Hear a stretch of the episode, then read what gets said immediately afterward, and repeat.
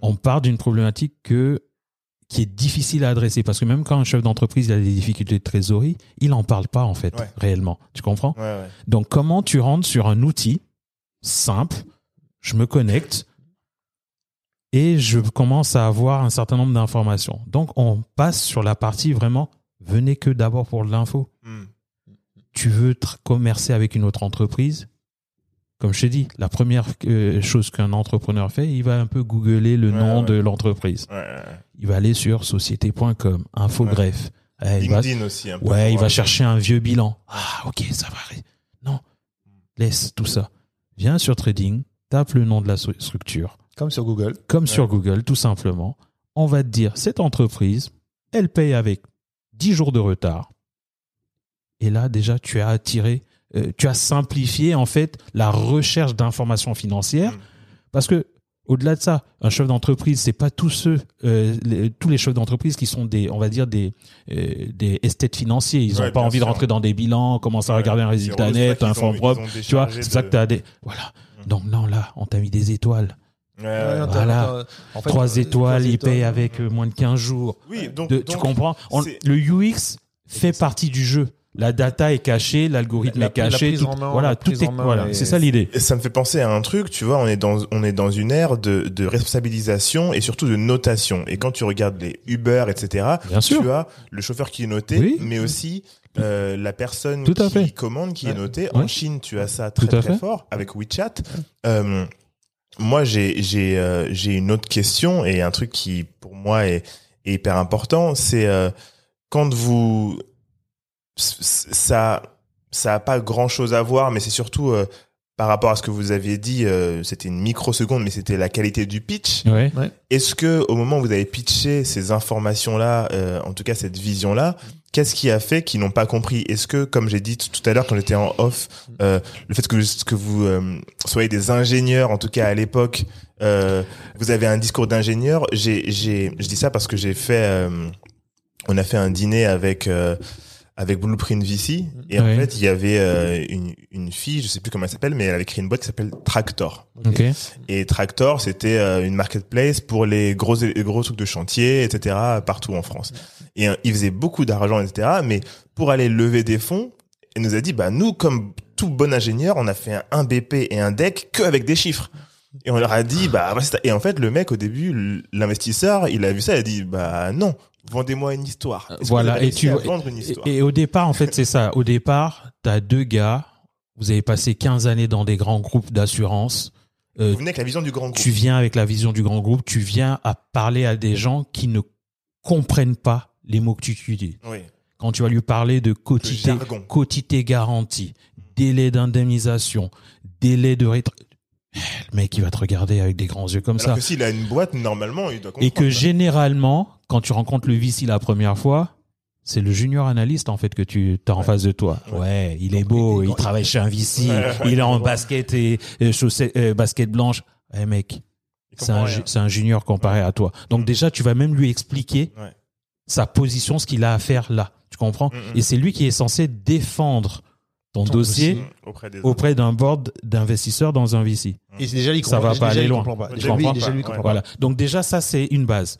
Bien entendu, on a aussi notre part de, de, de, euh, de problématiques. C'est de essayer de redémocratiser, d'évangéliser. Pour évangéliser, il faut vraiment employer des termes que tout le monde utilise et que tout le monde va Parce que surtout, comprendre. il faut Et c'est notre- raconter une histoire qui fait que eux vont se sentir, en fait, vont pouvoir Être se- accroché. être approchés et puis surtout se sentir euh, concernés. C'est ça qui est Voilà. important. Et donc c'est ça. Et je pense qu'aujourd'hui tu as vu qu'on a essayé de Ah oui, de, voilà, de concerner tout le monde, Ah oui. de démocratiser le, le propos, de voilà. Et c'est là où on a appris aussi Mm.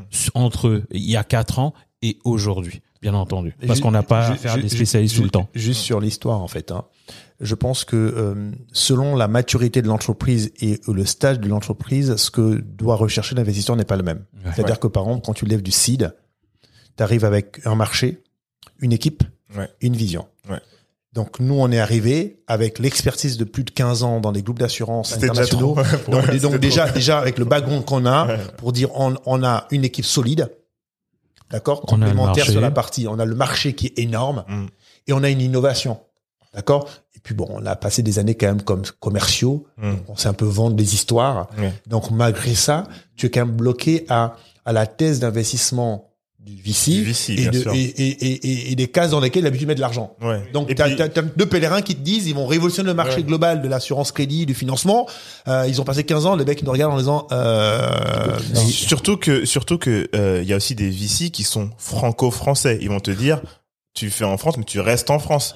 Ne va pas à l'étranger. On, a, on a eu ça complètement. Il y a, il y a, il y a, il y a, il y a, il y a, il y a, il y a certains qui nous ont dit, d'ailleurs, il y a certains qui nous ont dit, euh, mais hey, laissez les États-Unis, laissez les, la- faites d'abord la France. Mais il y a déjà la France, non? Mais, mais- et, et c'est là où c'est là où vraiment je je me dis non mais de toute façon enfin clairement le le, le succès il est là-bas. Il pa- Et il passe par il les- passe par là-bas, par il passe par les Émirats, Ouais, ouais. il passe par par tout ça parce que ça ça va faire une, une grande différence. Je suis quand même surpris, je dois le dire, euh, les VC me surprendront toujours parce que euh, pour des gens qui euh, justement doivent calculer le risque euh, quand on prépare un service qui, qui justement baisse le risque, euh, je me dis c'est c'est dommage. C'est, c'est dommage. Et c'est, pour ça que tous les investisseurs n'ont pas, n'ont pas investi dans Airbnb, dans Google, dans Facebook, parce que ils passent à côté d'opportunités. Parce que, ils- en fait, tu sais, je pense aussi, et je pense que c'est un vrai problème pour, euh, je le dis comme ça, c'est mon retour d'expérience des visites, c'est que très peu d'entre eux ont de la vision. Très peu. Comme disait Jack, c'est très moutonnier. Ça veut dire qu'en fait, comment le VC arrive à se projeter avec la startup sur ce que on est en train de construire. Pour se dire, cette boîte-là, je vois le marché, je vois ce que ces deux gars vont faire, je vais être dedans. C'est plutôt de dire qui a mis dedans? J'appelle mon petit oui. copain ce qu'il a mis. Donc finalement, il crée pas de valeur plus que ça, puisque d'ailleurs on regarde, hein, je veux pas critiquer. C'est des stats. Hein. C'est- C'est c'est les, stats, le nombre de licornes qu'on a en France par rapport au nombre de startups qui émergent. Il y a beaucoup d'entre, comme beaucoup de startups comme nous qui sont qui qui ont pas eu d'investissement, même si elles avaient des idées brillantes, parce que les investisseurs n'ont pas cru en leur vision et n'ont pas pris le risque. Et j'ai dit ça un jour à un investisseur, je dis mais en fait vous investissez comme si comme si vous mettiez de l'argent dans un livret A. En fait. Ouais.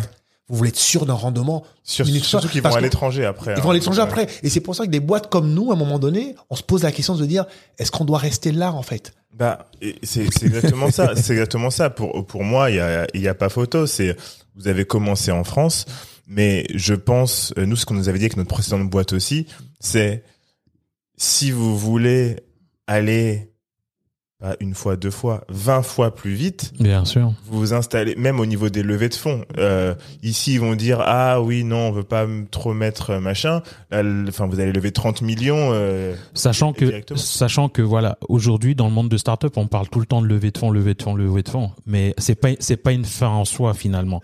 Ok, Euh, comme on dit, on peut être sur des marchés qui sont des marchés super porteurs. L'objectif pour nous, c'est déjà la courbe d'adoption de la technologie qui va permettre finalement de sortir de cette G-curve le plus Rapidement. possible. La levée de fonds, c'est bien, c'est la mode. Ouais, j'ai levé 3 millions d'euros, j'ai levé 100 millions d'euros. C'est super bien, ça permet d'aller beaucoup plus vite parce qu'on a des moyens, on a du renouer.